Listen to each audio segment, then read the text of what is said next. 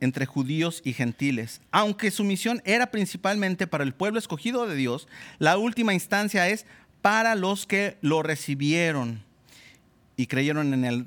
¿Se acuerdan? En Juan 1.12. El Señor Jesús da a sus discípulos el mandato de hacer discípulos de todas las naciones, en Mateo 28.19. También se les instruyó que permanecieran en Jerusalén hasta la llegada del Espíritu Santo. Cuando Él llega sobre ellos con poder, el resultado es el nacimiento de la iglesia en Pentecostés. Los hombres hablaban en diferentes idiomas y miles de almas se convirtieron un claro incremento de su devoción a Dios, así como su compromiso mutuo y los triunfos y tribulaciones que experimentaron como un solo cuerpo. Y si notamos, la mayor división es entre gentiles y judíos, ¿verdad? No, no, no, no, no. Gentiles y judíos nada más, ¿verdad? Es la principal división. En ocasiones cuando alabamos a Dios en diversidad, podemos decir que estamos de acuerdo y que es la voluntad de Dios, pero no podemos caer en la tentación de ser distraídos por cosas secundarias que rompen con la unidad y una verdadera adoración. Si, recordamos en Hechos el caso de las viudas helenistas que hablaban griego, vienen con los apóstoles, no sé si acuerdan esa parte de, Hechos, vienen con los apóstoles y les dicen, sí, ajá, porque, porque no hablo hebreo, me estás discriminando. Yo también soy judía, aunque hablo griego, pero, pero ¿por qué les dan eh, eh, especial atención a ellas? Nosotros también contamos, no seas así, no sean así apóstoles, por favor. ¿Y qué hacen los apóstoles? Buscan hombres entregados a Dios para que vean por estas viudas también, ¿verdad? Hombres que están en oración, buscando el Espíritu de Dios. Y dice que entre esos hombres están escogiendo siete de ellos para que vayan y distribuyan y vean por las necesidades físicas. Sí es un problema, es un problema, sí. No vamos a, cerrar los ojos y decir, no, pues todo está bien bonito y un aroma fantástico entre tantas naciones aquí juntas. No, sí hay problemas, obviamente, pero no podemos taparnos los ojos, tenemos que actuar como los apóstoles. Esta unidad de la iglesia, que es una imagen del cuerpo de Cristo, aunque de diferentes naciones y lenguas, celebra la victoria y la salvación de Dios a través de Jesucristo. Mientras que los miembros del cuerpo, o sea, su iglesia, adoran juntos como uno, esto apunta en última instancia a lo que Jesucristo le reveló a Juan con el objetivo final de dar toda la gloria a Dios. Toda la gloria a Dios. Y esto nos lleva al siguiente punto. Adoramos a Dios por lo que Él ha hecho. La última parte del versículo 9 dice, habla de la gran multitud en específico. Estaban de pie delante del trono y del cordero, vestidos de túnicas blancas y con ramas de palma en la mano. Después, si, seguimos viendo eh, los, los siguientes versículos 14, 13, 14, dice que uno de los ancianos, se pregunta, se, acerca a Juan y le pregunta, oye, ¿sabes quién es esa multitud de gente? Y Juan dice, Señor, pues, tú lo sabes también. Y dice el anciano, sí, sí lo sé. Esta multitud de gente son aquellos que están saliendo de la gran tribulación. Han lavado y blanqueado sus túnicas en la sangre del cordero. Esta gran multitud han salido victoriosos de una gran tribulación no por ellos, pero gracias a la misericordia de Dios y por su Espíritu, se han mantenido fieles y han confiado en el Cordero, quien ha derramado su sangre para traer salvación. En Hebreos 9:13 está hablando de la necesidad de sacrificios de bueyes, becerros y cabras para limpiar lo externo de las personas impuras. Y el 14 dice, si esto es así, cuánto más la sangre de Cristo quien por medio del Espíritu Eterno se ofreció sin mancha a Dios, purificará nuestra conciencia de las obras que conducen a la muerte, a fin de que sirvamos al Dios viviente. Esta multitud de personas no solo están vestidas en túnicas blancas y puras, sino que han sido purificadas por dentro y por fuera. con palmas en las manos, celebrando la victoria de su Rey y Salvador. Continúa diciendo Apocalipsis 7:10, gritaban a gran voz, la salvación viene de nuestro Dios que está sentado en el trono y del Cordero. Ellos reconocen que la salvación ha venido por medio de Dios Padre, que ha mandado a su Hijo, el Cordero perfecto y sin mancha, quien por amor a su Padre y al mundo dio su vida en la cruz por el pecado de la humanidad, para que todo aquel que en él cree no se pierda, mas tenga vida eterna. En Juan 3:16. Esto es amor ágape, un amor sacrificial. Como nos recuerda Pablo en su carta a los Filipenses 2, 6 al 8, dice, Cristo Jesús, que quien siendo por naturaleza Dios, no consideró el ser igual a Dios como algo a que aferrarse. Por el contrario, se rebajó voluntariamente, tomando la naturaleza de siervo y haciéndose semejante a los seres humanos. Y al manifestarse como hombre, se humilló a sí mismo y se hizo obediente y obediente hasta la muerte y muerte de cruz. Jesús dijo, si alguien quiere venir en pos de mí, si alguien me quiere seguir, niéguese a sí mismo, dice Mateo 16, 24. Él ya había dado ejemplo de negarse y humillarse a sí mismo, viniendo a la tierra para encarnarse. Él dejó su trono, gloria y consuelo, obedientemente todo el camino para morir en la cruz por los pecadores que no lo merecen, para volver a unir lo que una vez fue roto. El Hijo de Dios dejó todo para venir a hacer un sacrificio perfecto.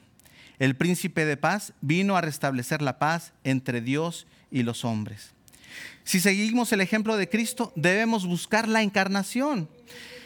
En un libro que escribió eh, Sherwin Linkford y Marvin Meyers, toman una visión de la encarnación del llamado misional, diciendo, debemos liberar conscientemente nuestros apegos al hogar, la seguridad de los ingresos, la convivencia, la importancia en el trabajo o el ministerio, e incluso la comodidad de la familia. Debemos entrar en una nueva comunidad de extraños, a menudo sin muchas de las comodidades y símbolos del hogar, y comenzar como niños, aprendiendo a los pies de aquellos a quienes hemos ido a servir. Debemos estar dispuestos a convertirnos en cristianos del mundo. Los desafíos nos moldearán, los cambios nos preocuparán, nuestros cuerpos se enfermarán, nuestras mentes sufrirán fatiga, nuestras emociones nos arrastrarán del éxtasis a la depresión. Sin embargo, el amor de Cristo nos sostendrá para que podamos identificarnos con Pablo, quien dijo, me he convertido en todas las cosas para todos los hombres, para que por todos los medios posibles pueda salvar a algunos. Hago todo esto por causa del Evangelio para poder compartir sus bendiciones. Y eso está en 1 Corintios 9, 22 al 23.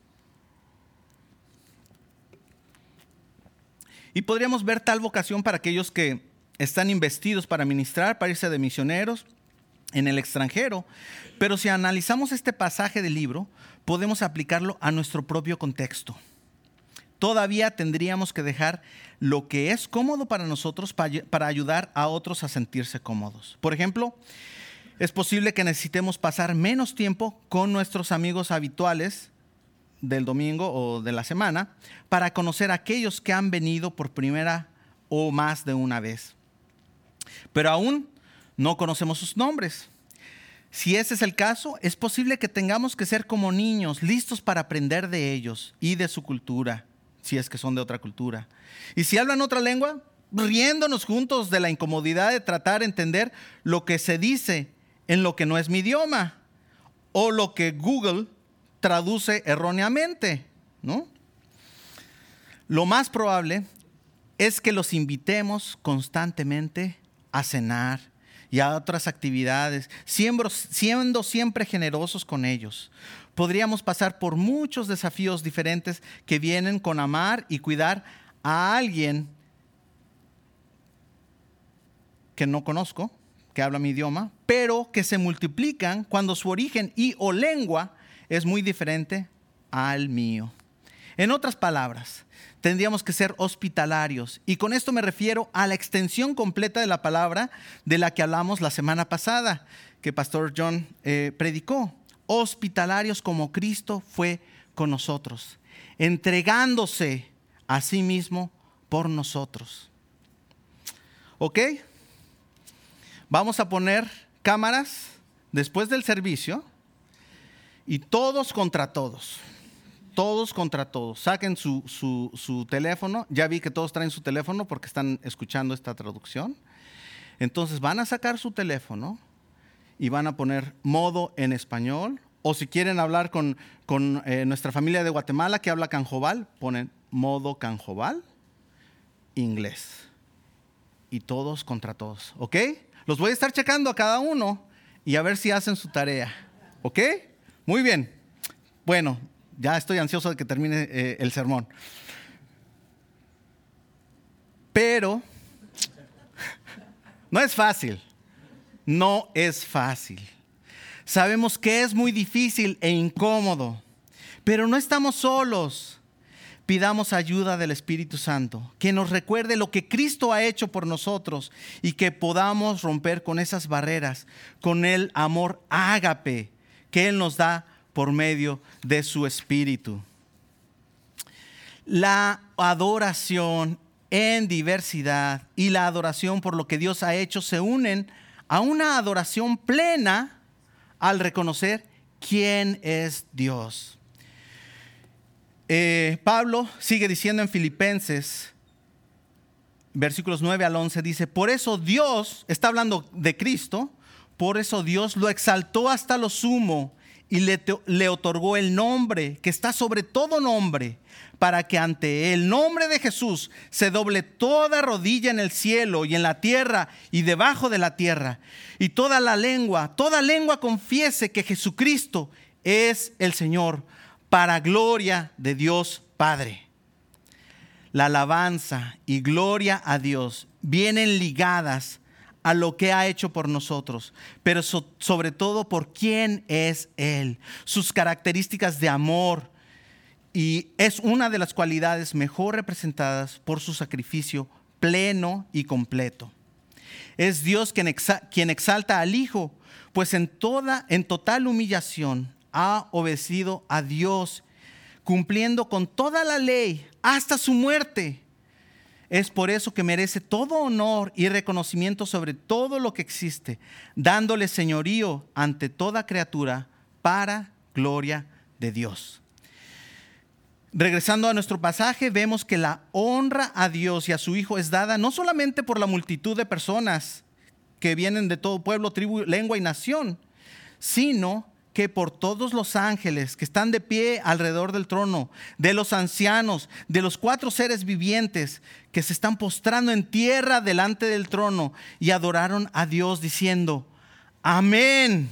La alabanza, la gloria, la sabiduría, la acción de gracias, la honra, el poder y la fortaleza son de nuestro Dios por los siglos de los siglos. Amén. El reconocer estos atributos de nuestro Dios y reconocer quiénes somos debe ayudarnos a adorarle plenamente como nuestro Señor. Las criaturas celestiales junto con los ancianos y ángeles reconocen a su creador, quien posee tales atributos. Ellos han visto la lucha y guerra completa entre Dios y el mal. Y están presenciando la última batalla y victoria obtenida por el Cordero de Dios. Todos se asombran y rinden tributo a su Señor. Estas luchas y batallas y batalla final reflejan el amor, la misericordia, el perdón y la gracia que Dios ha tenido para rescatar a la cúspide de su creación, la raza humana si todas las huestes y criaturas celestiales le adoran y alaban por tal hazaña, ¿cuánto más nosotros debemos adorarle como recipientes de tal amor? Todas las criaturas celestiales están impresionadas. Están diciendo, wow, no lo vi venir. ¡Qué amor! ¡Qué amor tan profundo! Dar a su Hijo Jesucristo en la cruz por estos, poco menor que los ángeles somos. Nos recuerda el Salmo 8. Y Dios ve nuestro pecado y no dice, ya, olvídalo. Él manda a su hijo.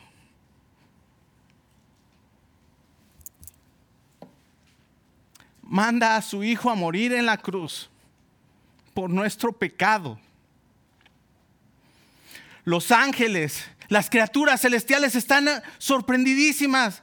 Y quizás, como decimos en, en español, a veces es envidia de la buena. Porque dicen, ellos, por ellos Cristo murió.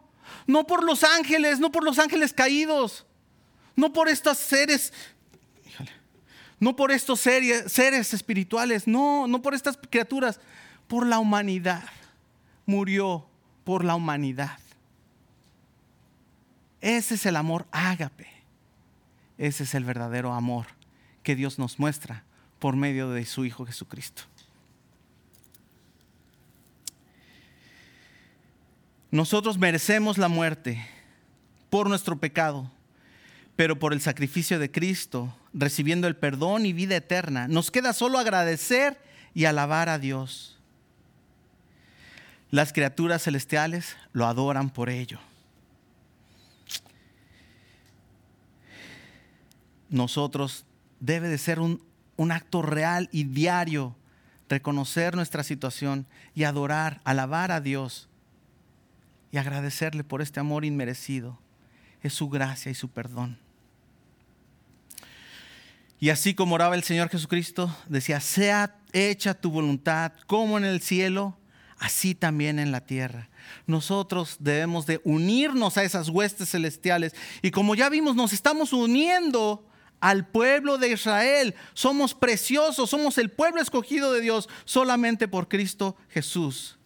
Y cuando nos enfocamos en Dios como nuestro Rey y Señor y entendemos nuestra situación actual, que merecemos la muerte, que sin Él no somos nada, pero gracias al sacrificio del Cordero, Cristo, es que podemos vivir. Te animo en esta mañana que si no has escuchado estas buenas noticias antes, o si lo has escuchado, pero no tienes esa relación con Dios, yo te animo a que le busques, arrepiéntete de tu pecado y disfruta lo que Él ha hecho por ti. Ahora, si ya le conoces y disfrutas de su amor y perdón, te animo entonces a poner los ojos en Cristo. Pon los ojos en Cristo y extiende tus brazos y tus manos a los lados para amar a tu hermano gentil ya sea que hable inglés, español o canjobal, ya sea blanco, cafecito o negrito. Como compartí con ustedes sobre mi experiencia en Maui. Suena muy bonito y muy espiritual, ¿verdad? Como dice el dicho, ¿quieres conocer a Andrés? Vive con él un mes y yo estuve dos meses con estos hermanos de toda tribu, lengua, nación. Imagínense, 120 hombres viviendo juntos, haciendo proyectos juntos, comiendo juntos, durmiendo muy cerca los unos de los otros, sin mencionar los ronquidos, o a veces un aroma un tanto cuanto distinto al que yo estoy acostumbrado. Pero no puedo imaginar hacer eso si Dios no hubiera sido parte de nuestras vidas. Dos meses. A pesar de que teníamos nuestras grandes diferencias, nuestra unidad y objetivo final eran alabar a Dios. Así que afortunadamente pasamos mucho tiempo juntos en oración, en canciones, alabando a Dios en unidad. El Salmo 115 dice, no a nosotros, oh Señor, no a nosotros, sino a tu nombre, da gloria por causa de tu amor y tu verdad. Mark de Imas, en su libro Construyendo una iglesia multiétnica saludable, dice así, y ya estoy terminando con esto. Cuando hombres y mujeres de diversos orígenes caminan juntos como uno en Cristo, viviendo en armonía, adorando juntos, amándose unos a otros, reflejan de manera única el amor del Padre en la tierra como en el cielo. Así como proclamando el Evangelio de una de las maneras más poderosas y convincentes, al buscar la perfección de la unidad, veremos que el mundo se salva. Esta es la perfecta adoración. Adorando transculturalmente, adorando por lo que Él ha hecho y por lo que Él es, el Rey de reyes y Señor de señores. Toda la gloria sea dada a Él. Amén. Vamos a orar. Padre bendito, gracias por tu palabra.